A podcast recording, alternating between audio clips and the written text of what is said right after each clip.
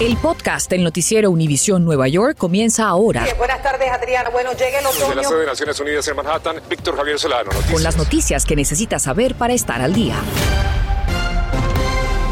Muy buenas tardes, les saluda Víctor Javier Solano. Gracias por acompañarnos. Mi compañera Adriana Vargasino tiene el día libre. Un extenso incendio en un edificio de tres pisos en Jersey City. El fuego fue reportado hacia las 4 de esta tarde en la calle Van Horn.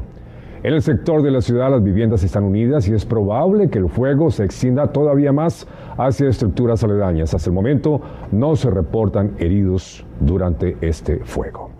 Entre tanto, como les hemos informado sobre una nueva coalición de repartidores y conductores por aplicaciones que se unieron para exigir mejores condiciones laborales, pues bien, hoy una de sus demandas ha sido escuchada. Gary Merson en vivo desde Ewood nos explica sobre el nuevo beneficio que pronto tendrán los taxistas, como les decía, por aplicación. Gary.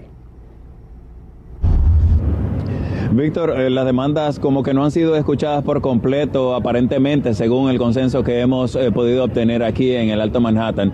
Y es porque esperaban algo diferente, eh, según lo que nos cuentan los propios taxistas.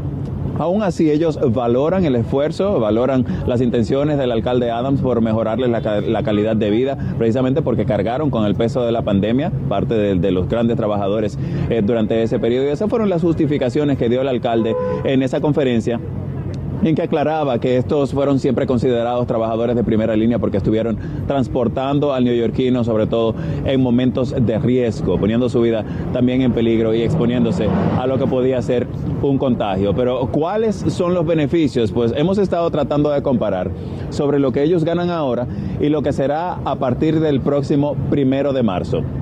Según la tabla, el incremento será a un dólar con 16 centavos por milla y a 0.52, es decir, 52 centavos por minuto.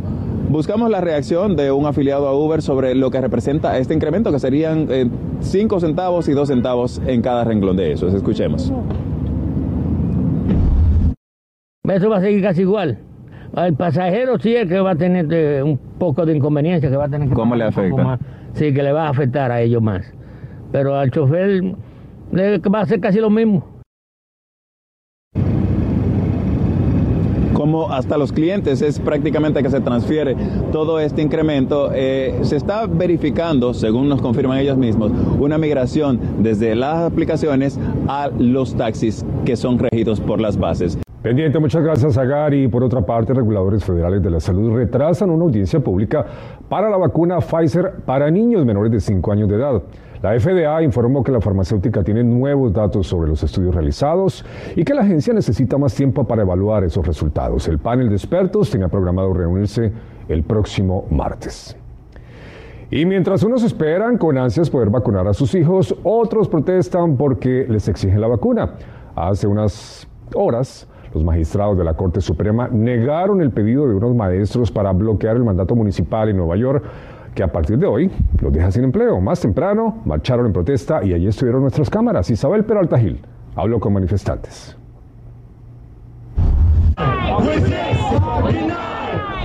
A cumplir con el mandato, gritaron hoy a coro cientos de empleados de la ciudad de Nueva York que llegaron hasta la alcaldía para protestar por el requisito que exige que demuestren que se han vacunado contra el coronavirus o que tienen una excepción religiosa o médica, o de lo contrario, perderían su trabajo.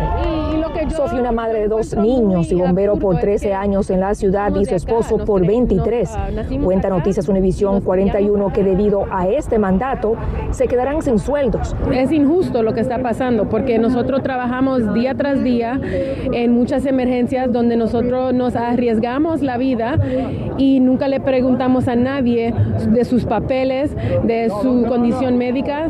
El mandato que expira hoy afectaría a unos 3.000 empleados o lo que equivale al 1% de toda la fuerza laboral de la Gran Manzana que han rehusado a vacunarse.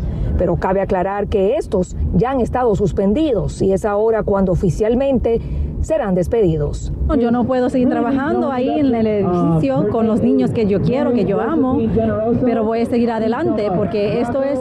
Eh, esto es un delito. Pero buscamos la opinión del presidente del condado de Manhattan, quien apoya dicho mandato. Gracias a este mandato, 95% de los empleados de la ciudad de Nueva York ya se han vacunado. Se ha salvado un sinnúmero de vidas durante lo que fue una ola muy difícil de Omicron, donde han fallecido en esta ola nada más más de lo que fallecieron en 9-11.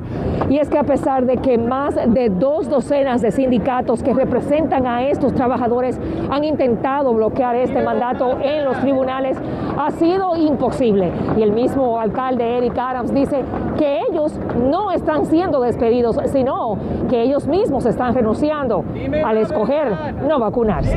Pero ¿le afectará a usted la ausencia de estos 3.000 empleados? En absoluto no. Esos 3.000 no están trabajando. Me pueden reemplazar con alguien nuevo, pero esa persona no tiene la experiencia que yo tengo. Eso no se reemplaza en un día, en un año ni en cinco. Desde Manhattan, soy Isabel Peralta Gil Noticias, Univisión 41. Infórmate de los principales hechos que son noticia, aquí en el podcast del noticiero Univisión Nueva York. Y quienes estén viendo afectada su salud a causa del COVID-19 ahora tienen una nueva opción para obtener cuidados médicos. El alcalde Adams abre un nuevo centro de salud en Bushwick, en Brooklyn. Entre los servicios hay pruebas de COVID, cuidados de los pulmones, oxígeno suplementario, así como servicios de salud mental. El NYC Health and Hospital de Gotham, así se llama, está ubicado en el 815 de Broadway. Y la gobernadora Kathy Hochul urge a la empresa Edison a que revise sus prácticas de facturación luego de quejas por los altos costos de la energía. Hochul hizo la petición a través de una carta de la Comisión de Servicios Públicos y también anunció el incremento de ayudas a neoyorquinos de bajos ingresos que no puedan con los gastos. La vicepresidenta Kamala Harris llega al estado Jardín para apoyar el plan para cambiar las tuberías con plomo en New Jersey. Un ambicioso proyecto de mil millones de dólares, pero todavía falta saber qué va a pasar y quién va a pagar por el resto de las tuberías en el estado. Berenice Garner salió a hacer esas preguntas.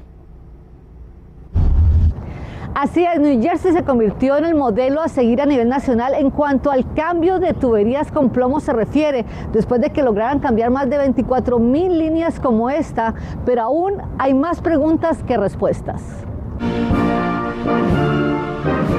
Con la visita de la vicepresidenta llega la esperanza para continuar el cambio de las tuberías viejas.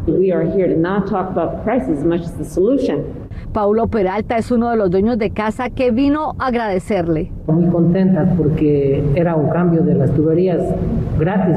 Muy agradecido con todo. Muchísimas gracias. Lo que muchos propietarios desconocen es que la tubería que va desde la mitad de la calle hasta la casa les corresponde a ellos, así que si se rompen o hay que hacer cualquier cambio, el pago le corresponde a ellos. Pero gracias a estos programas federales, algunos dueños de casa no tuvieron que pagar. Ese es el caso de esta vivienda la ciudad de Newark ha sido increíble porque ellos pagaron de su dinero para poder sacar esas tuberías, porque cuesta casi 10 mil dólares sacar esa tubería. También en otros condados ya tienen recursos para pagar por cerca de 7 mil propiedades que se presume tienen plomo en sus tuberías, 1.200 de ellas en la ciudad de Passaic, en Patterson 3.300 y en Clifton 2.000. Pero, ¿y el resto? ¿Quién va a pagar por el cambio de las tuberías en otros vecindarios?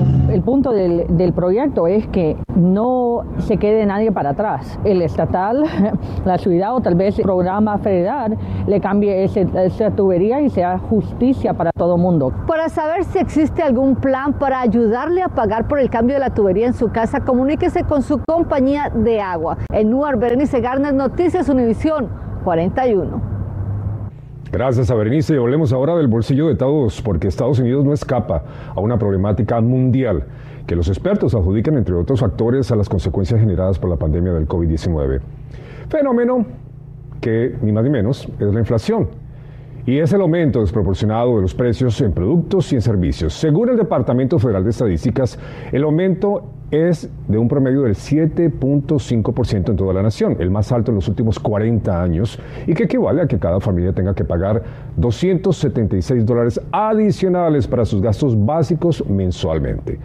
En Nueva York y en New Jersey, que muestra a la ciudad de Newark, la inflación asciende al 5.1%.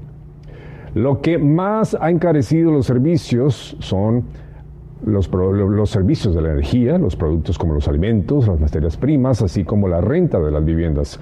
Analistas identifican múltiples factores que han disparado el costo de la vida. La pandemia agravada con la variante Omicron, problemas de distribución y escasez de mano de obra son solamente algunos de ellos. Uno de los sectores de la economía en los que más se ha reflejado la alza inflacionaria es en la automotriz, según la organización Cost Automotive. Por primera vez, el promedio de los precios de los vehículos usados superó los 28 mil dólares y muchos interesados para comprar nuevos tienen que esperar meses debido precisamente a la escasez en las partes, las autopartes. Gracias por escuchar el podcast del noticiero Univisión Nueva York. Puedes descubrir otros podcasts de Univisión en la aplicación de Euforia o en univision.com diagonal podcasts.